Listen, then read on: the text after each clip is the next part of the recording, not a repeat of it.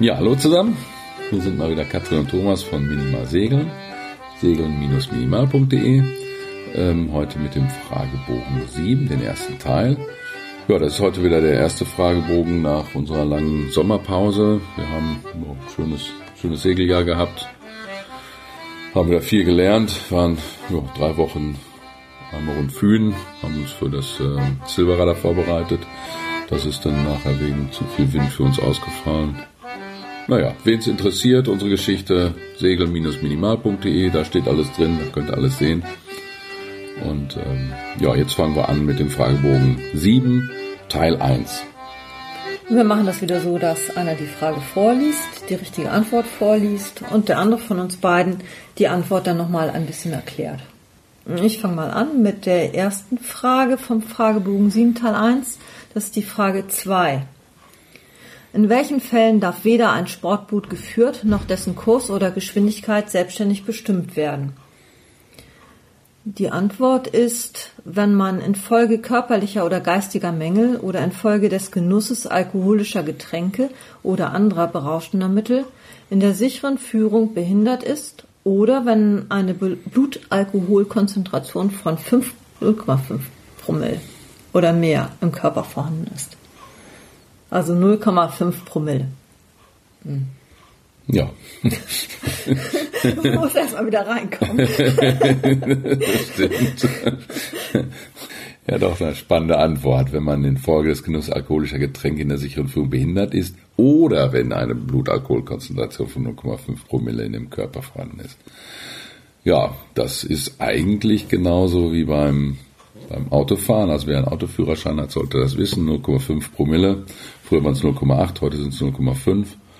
Und äh, wer dann also Alkohol getrunken hat, Drogen genommen hat und so in der sicheren Führung äh, eines Sportbootes behindert ist, der darf es nicht mehr tun.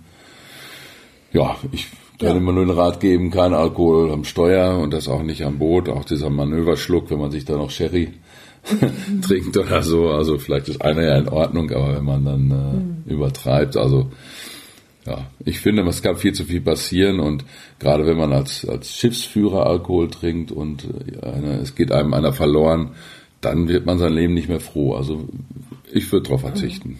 Ja, vielleicht noch als Anmerkung, also nicht nur der Schiffsführer, sondern eben auch die, alle Leute, die an der Bootsführung beteiligt sind, dürfen nicht trinken. Ne? Also wenn man im, zum Beispiel in der Schleuse sich ein Bier genehmigt als Mannschaft und dann beim Ablegen hilft, dann wird man unter Umständen gleich von der Wasserschutzpolizei wieder rausgewunken. Ja, haben wir schon öfter gehört, ne? dass genau. das sind, gerade in Holland, äh, die machen das gerne da in den Schleusen rund ums ja. Eiselmeer, dass die die Leute da gleich wieder rausholen aus dem Verkehr. Und dann wird's auch teuer. Ja, die Frage Nummer 145. Wie hat sich ein Maschinenfahrzeug bei Kollisionsgefahr in einem Einbahnweg eines Verkehrstrennungsgebietes gegenüber einem Maschinenfahrzeug zu verhalten, das den Einbahnweg von Steuerbord quert? Die richtige Antwort. Es muss dem anderen Fahrzeug ausweichen. Genau, das ist jetzt so ein bisschen eine Überraschung, weil man also erstmal intuitiv ja meint, okay, wenn man Ver Verkehrstrennungsgebiet folgt, dann hätte man immer Vorfahrt. Dem ist aber nicht so. Also im Verkehrstrennungsgebiet gelten die KVR. Wer dem Einbahnweg eines Verkehrstrennungsgebiets folgt, der hat nicht automatisch Vorfahrt. Und nach den KVR ist es eben so, dass ein von Steuerbord kommendes Maschinenfahrzeug Vorfahrt hat. Also sozusagen rechts vor links. Gut, dann kommen wir zur nächsten Frage, der Frage 7. Welches Signal führt ein Fahrzeug unter Segel, das als Maschinenfahrzeug gilt, grundsätzlich am Tage? Antwort: Einen schwarzen Kegel spitze unten. Ja, nun muss man sich erstmal darüber, glaube ich, im Klaren sein, äh, wann ist man denn ein Maschinenfahrzeug, wenn man unter Segel fährt. Das ist man immer dann, sobald die Maschine läuft. Das heißt, da ist auch äh, egal ob die Maschine eingekuppelt ist oder ob die im Leerlauf läuft, sobald die Maschine an ist und der Kühlwasserstrahl rauskommt, äh, dann ist es ein Maschinenfahrzeug und dann muss man sich so kennzeichnen, dass man ein Maschinenfahrzeug ist. Hintergrund ist einfach, äh, die Vorfahrtsregeln sind ja andere. Also ein Maschinenfahrzeug und ein Segelfahrzeug, die haben anders auszuweichen. Und wenn ich ein Segelfahrzeug bin, habe aber die Maschine an, bin ich Maschinenfahrzeug und dann muss ich anderen Seglern ausweichen und so weiter und so fort. Jo, vielleicht noch so ein ganz kleiner Sprung zur Seite. Ähm, was würden denn zwei schwarze Bälle übereinander bedeuten? manövrierunfähiges Fahrzeug in Fahrt mit Fahrt durchs Wasser. so, wir sind bei der Frage 157. Welches ist, außer in Wattengebieten, die Steuerbordseite eines Fahrwassers? Ja, das ist die Seite, die ein von See kommendes Schiff an seiner Steuerbordseite hat. Ja, also da müssen wir erstmal überlegen, warum ist das überhaupt wichtig? Also die Steuerbordtonnen sind grün und die Backbordtonnen sind rot. Wenn die beiden Tonnen bilden ja oft so ein Tor, dann ist es ganz klar, wo man durch muss, zwischen den beiden Tonnen durch. Dann ist egal, wer rechts und wer links steht von beiden. Aber manchmal steht ja nur eine von beiden Tonnen da, also nur eine grüne oder nur eine rote Tonne. Und jetzt muss man wissen, an welcher Seite passiere ich die Tonne. Zum hm? Beispiel großen Brode, da ist es so, ne? Da, da hat man eine Untiefentonne und ich glaube eine rote. Ja, und da, stimmt. da weiß man auch nicht genau, wie man die rote jetzt nehmen muss. Genau, und das weiß man halt nur, wenn man weiß, okay, eine, eine Steuerbord, die Steuerbordseite des Fahrwassers ist immer grün und die Steuerbordseite des Fahrwassers ist immer die Seite, die ein auf See kommendes Schiff an seiner Steuerbordseite hat. So, und warum jetzt, ähm, warum richtet man sich an dem ähm, vom See kommenden Fahrzeug aus? Das ist einfach das, da ist vielleicht der, der Skipper schon müde, der ist vielleicht schon lange unterwegs und der muss dann nicht nachdenken. Ne? Also Steuerbord ist grün und das ist der, der von See kommt, der, der hat das so. Und wer aus dem Hafen rauskommt, der hat ja vielleicht vorher Zeit, sich zu überlegen, auf welcher Seite jetzt die grüne Tonne steht. Der, der kann da drüber nachdenken. Ne? Dann ja, der ist auch selten in Not, ne? Wenn, wenn man von See kommt, genau. dann hat man vielleicht auch mal Not und das muss alles schnell gehen. Man kennt den Hafen nicht, mhm. man kennt die Begebenheiten nicht. Wenn man aus dem Hafen rauskommt, weiß man es einfach. Ne? Also von daher ist das, glaube ich, so. Und jetzt noch die Frage, also von See kommen. Also wenn man in, in die Kieler Förde reinsegelt, dann ist klar, man ist von See kommen. Wenn man rausfährt von Kiel aufs Meer, dann ist man eben nichts von See kommen. Aber manchmal ist es gar nicht so klar, wer von See kommt ist. Also zum Beispiel zwischen Fehmarn und dem Festland, ne, da, ja, von welcher Seite ist man da von See kommt, vom Westen oder von Osten. Wenn man das nicht weiß so, also weil es nicht ganz klar ist, dann muss man in der Seekarte nachgucken, da steht das nämlich drin. Das sind dann immer so zwei so Punkte, grün und rot. Und da ist dann immer eben bezeichnet, wie rum sich die gehören. Da ja. kann man nachgucken. Da steht es auf jeden Fall drin, wenn es nicht ganz klar ist. Ja, wenn man zum Beispiel Svendborg Sund, der ändert, glaube ich, im Sund seine, seine Betonungsrichtung. Ne? Da ist es von. Sicher? Ja, von Svendborg, äh, von, von Svendborg ist die, ist, ist jeweils, ist, ist, also jeweils nach Svendborg rein ist von See kommt. Okay, gut. Das solltest du besser wissen als ich. Hat sich ja darauf vorbereitet. Okay, dann kommen wir zur Frage 25. Welche Bedeutung haben folgende Tafelzeichen? Und zu sehen sind zwei blaue Schilder, auf denen auf weiß einmal ein Wasserskifahrer drauf ist und auf dem anderen Schild ist ein äh, Wassermotorradfahrer drauf mit seinem Wassermotorrad. Und die Antwort ist dann Wasserflächen, auf denen mit Wasserski oder Wassermotorrädern gefahren werden darf. Ja gut, wir haben blaue und nicht rote Schilder, also wir haben keine Verbotsschilder, sondern äh, Schilder, die uns was erlauben. Und ähm, ja, die erlauben uns jetzt halt das äh, Wasserskifahren oder das Wassermotorradfahren. Ähm, ja, ich glaube, da kann man auch schnell im Ausschussverfahren gehen. Also eine, eine Antwort ist hier genehmigungspflichtige Übungsstrecke für das Wasser, äh, für das Fahren mit Wasserski oder Wassermotorrädern, das ist natürlich genehmigungspflichtige Strecken gibt's ja gar nicht. Das, das, das ist Blödsinn. Ähm, dann, dann ist eine Antwort, dass die Vorfahrt haben. Äh, nein, das sind Sportgeräte, das sind keine, keine Fahrzeuge im Sinne der KVR, das heißt, die haben auch nie Vorfahrt. Und äh, dann eine genehmigungsfreie Übungsstrecke ist es auch nicht. Das ist also alles Quatsch. Auf, da, wo die Schilder sind, da dürfen wir das überhaupt, da dürfen wir fahren. Und ähm, ja, das ist alles an dem. Also Muss man sich merken. Ja, kommen wir zur Frage 162. Welche Bedeutung hat folgendes Schallsignal? Und da haben wir dann einen langen und vier kurze und nochmal einen langen Ton und vier kurze. Also lang, kurz, kurz, kurz, kurz, lang, kurz, kurz, kurz, kurz. Ja, das ist das allgemeine Gefahr- und Warnsignal. Ja, zur Antwort, das muss man einfach lernen und vielleicht, wenn man so ein bisschen systematisch sich mal mit den ähm, Signalen beschäftigen will, dann kann man die so in Gruppen einteilen.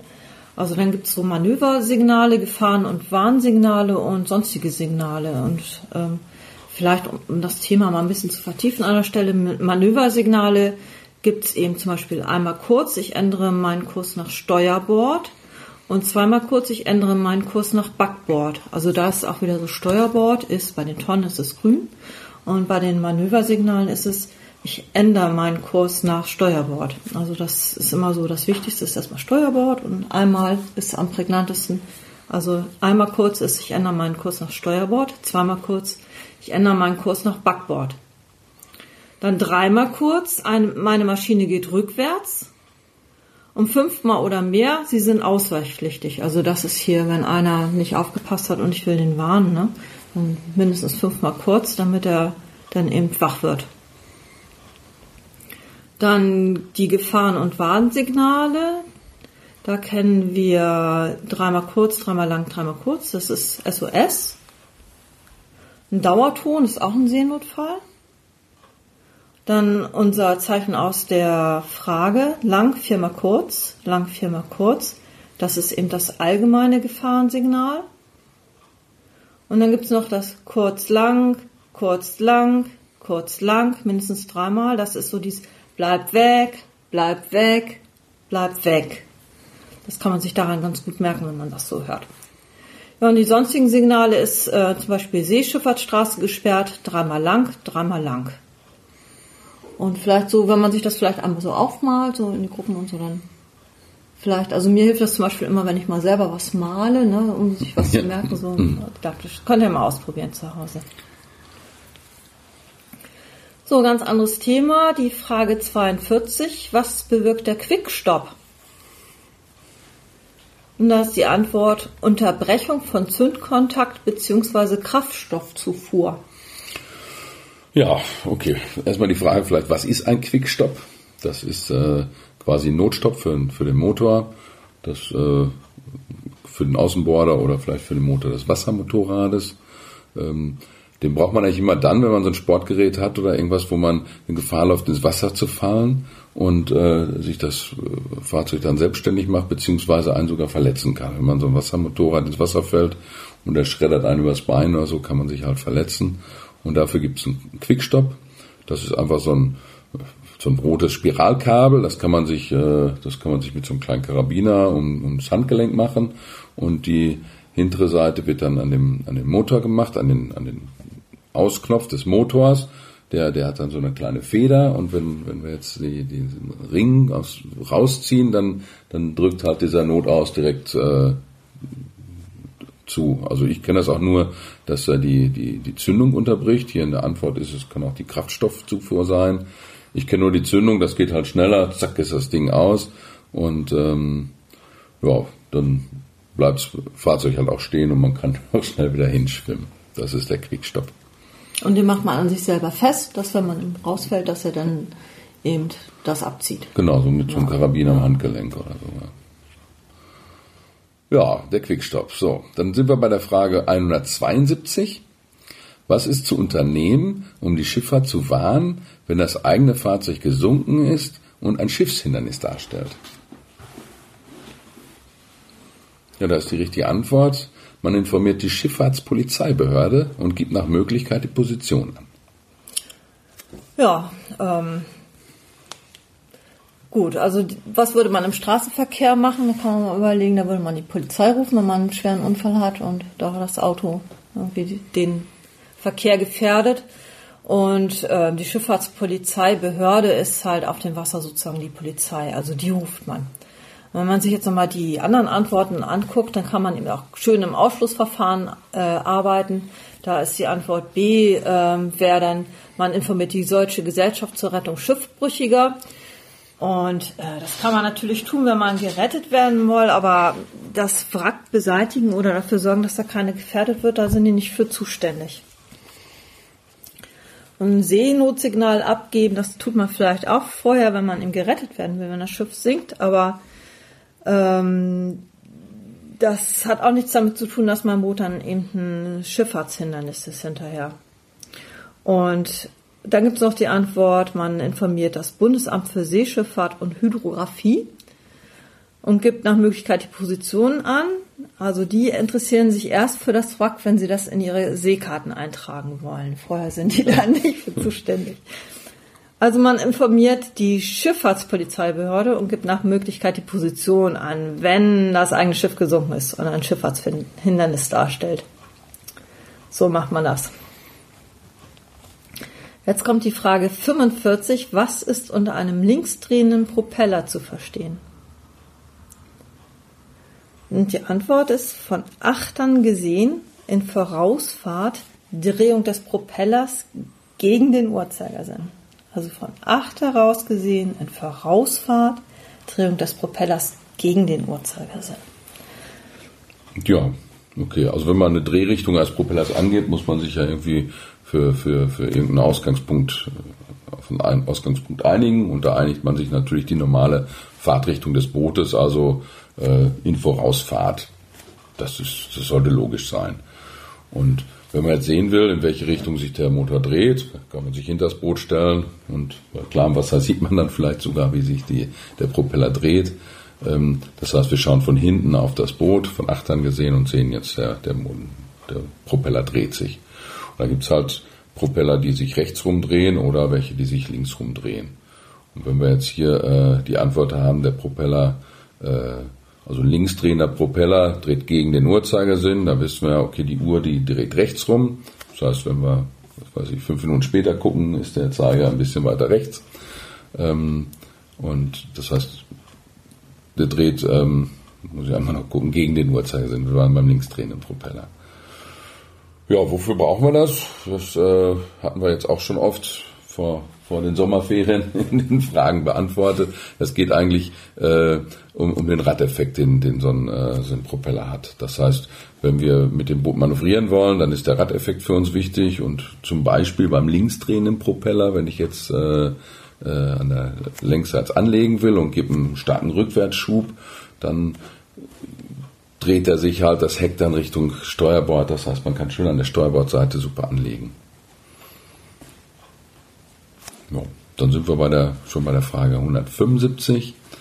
Was bedeuten im Nordostseekanal an einem weichen Signalmast drei unterbrochene rote Lichter übereinander und was ist zu beachten?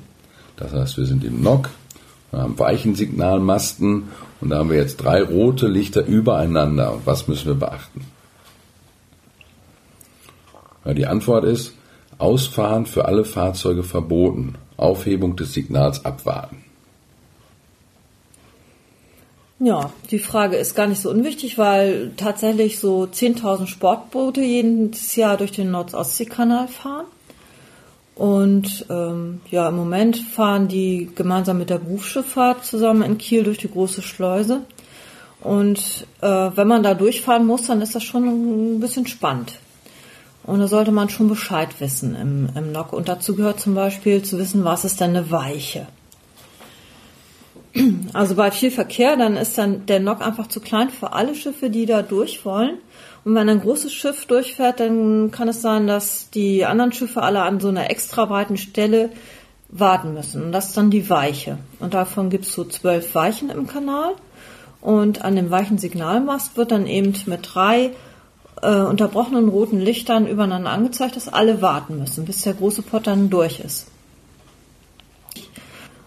Und ähm, wenn man sich das vor einer Durchfahrt von einem Lok nochmal alles vergegenwärtigen will, wie das so funktioniert mit dem Lok, dann gibt's da tatsächlich ein schönes äh, Merkblatt so, das kann man sich auch runterladen im Internet und da kann man mal alles nachlesen, wie das so funktioniert.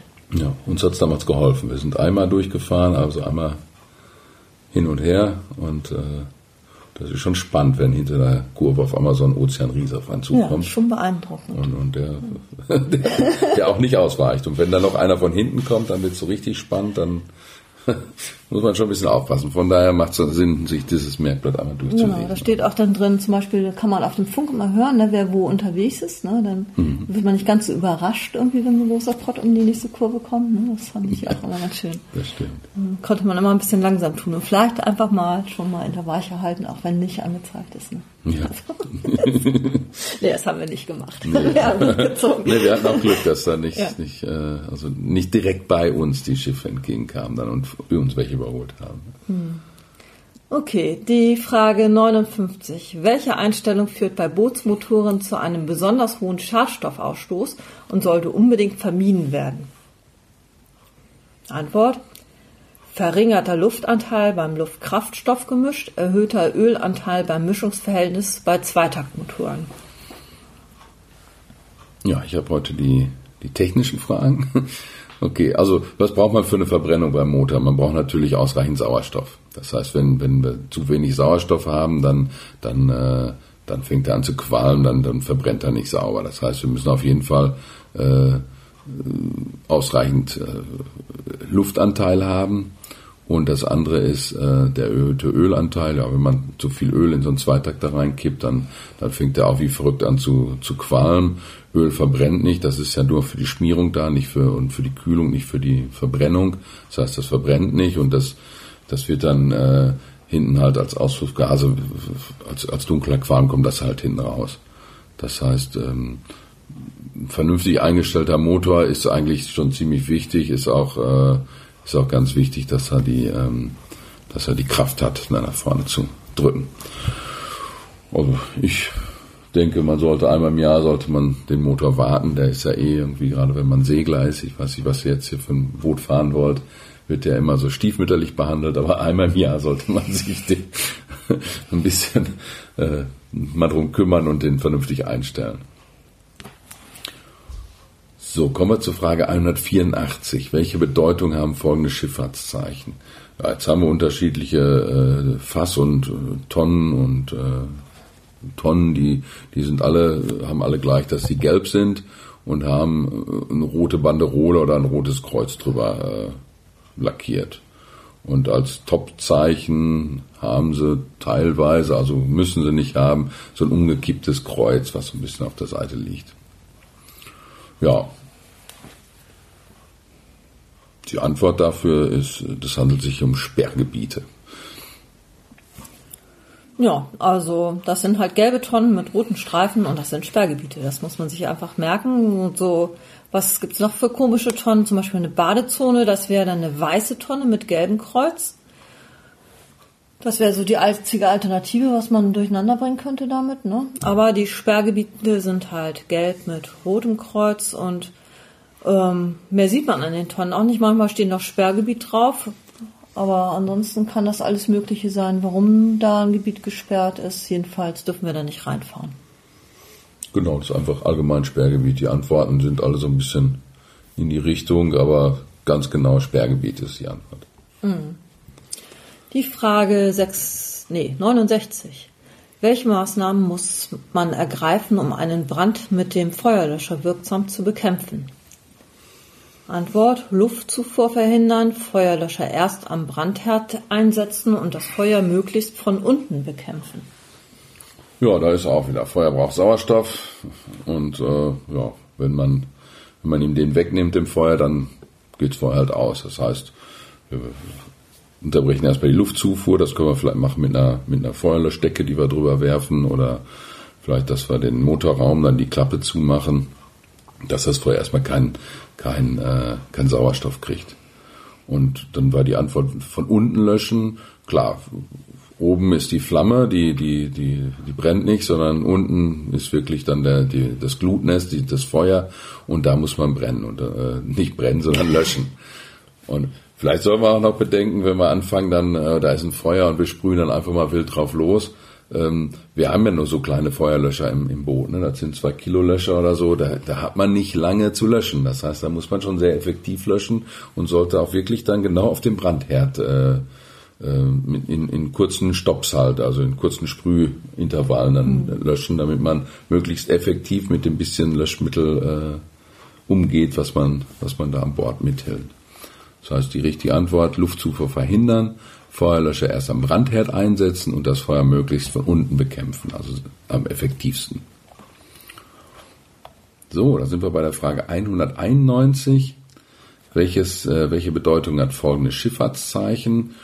Ja, und da haben wir so, so eine, wie heißen die nochmal, so eine, so eine Stange, Stange mit, genau, so eine Spierenstange mit, äh, mit so einem Besen oben drauf. Und zwar ist der Besen so, dass er oben spitz und unten auseinander gefächert ja. ist.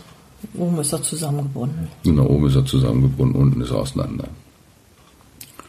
Ja, das ist dann die Steuerbordseite des Fahrwassers. Ja, also das Zeichen ist halt oben relativ spitz und das ist genauso wie eben auch die Steuerbordtonnen sind. Die sind alle oben spitz und äh, wenn sie ein Topzeichen haben, dann ist das auch was Spitzes. Ne? Also daran erkennt man die Steuerbordtonnen. Und genauso macht man das dann eben in Wattengebieten, vor allen Dingen auch mit diesen, mit diesen Spierentonnen. Ähm, die Backbordtonne, die hat dann halt den Besen unten zusammengebunden und fächert sich nach oben auf. Die ist dann halt oben rund. Jo, das ist auch schon alles. Dann die Frage 73. Wo gelten die Kollisionsverhütungsregeln KVR? Die Antwort auf der Hohen See und auf den mit dieser zusammenhängenden von Seeschiffen befahrenen Gewässern. Auf der Hohen See und auf den mit dieser zusammenhängenden von Seeschiffen befahrenen Gewässern. Ja, fragen wir erstmal, was sind denn die Kollisionsverhütungsregeln? Das sind so die Regeln, auf die man sich international geeinigt hat, äh, um quasi Zusammenstöße zu vermeiden. Und die gelten weltweit. Das heißt, die gelten auf hoher See und, äh, und auf allen mit den zusammenhängenden von Seeschiffern, äh, Seeschiffen befahrenen Gewässern. Also auch auf Seeschifffahrtsstraßen. Das heißt, wenn wir hier unsere, unsere Seeschifffahrtsstraßen haben, die, die Kieler Förderrhein oder so, dann ist das, das gilt da auch grundsätzlich die KVR. Und äh, das gilt auch in Verkehrstrennungsgebieten, gilt auch die KVR. Das hatten wir heute auch schon mal dass man nicht automatisch Vorfahrt hat, nur weil man da irgendwie ein Verkehrstrennungsgebiet folgt oder so. Und da müsste man jetzt noch die Frage stellen, ja, warum brauchen wir dann überhaupt Seeschifffahrtsstraßen, eine Seeschifffahrtsstraßenordnung? Das ist, ich sag mal so, das ist das nationale Recht, das ist eigentlich das, äh, wo, wo, wo jetzt die deutsche Seeschifffahrtsstraßenordnung, äh, wo, wo die, die übersteuert die KVR und ähm, die gibt halt dann Fahrzeugen Vorfahrt, die dem Fahrwasser äh, folgen. Einfach weil, weil das Wasser da zu flach ist und, und zu wenig Platz zum Ausweichen ist, muss man jetzt da sagen, okay, dann, die können keinem Segelschiff mehr ausweichen, was von irgendwo kommt, sondern da muss man besondere Regeln dann äh, geltend machen und das wäre dann die Seeschifffahrtsstraßenordnung. Wenn man da nicht der Seeschifffahrtsstraße folgt, zum Beispiel Segelboote untereinander, die nicht der Seeschifffahrtsstraße folgen, dann gelten da auch wieder die Kollisionsverhütungsregeln. So kann man genau. sich das Also wenn vor einem Anwendungsfall was in der Seeschifffahrtsstraßenordnung beschrieben ist und man sich auf einer Seeschifffahrtsstraße befindet, dann gilt die Seeschifffahrtsstraßenordnung. Und wenn das aber in der Ordnung gar nicht vorkommt, dann gelten die KVR. Ne? Ja. So. Ja. ja. So, ich glaube. Oh ja, damit sind wir auch schon am Ende. Das war die erste Hälfte des Fragebogens 7. Ja, ich glaube, wir sind so ein bisschen aus der Übung. Ja. also. also werden wir mal zusehen, dass es nicht so lange dauert, bis wir die nächste Folge aufnehmen. Ja, das denke ich auch. Und jetzt gibt es wieder, ja, möglichst regelmäßig versuchen wir jetzt wieder die, äh, die restlichen Fragebögen. Ich glaube, es sind 15 insgesamt. Also mhm. Wir sind jetzt genau bei 7,5, also jetzt sind wir genau bei der Hälfte angelangt und äh, und dann hoffen wir, dass wir in diesem Winter alle durchkriegen. Das ja, das wäre schön und dann äh, ja, das machen wir erstmal. Okay. Ja, in diesem Sinne euch viel Spaß beim Zuhören, wo auch immer ihr das tut und äh, die nächste kommt bestimmt und relativ bald. Bis dann und gutes Gelingen. Tschüss. Tschüss.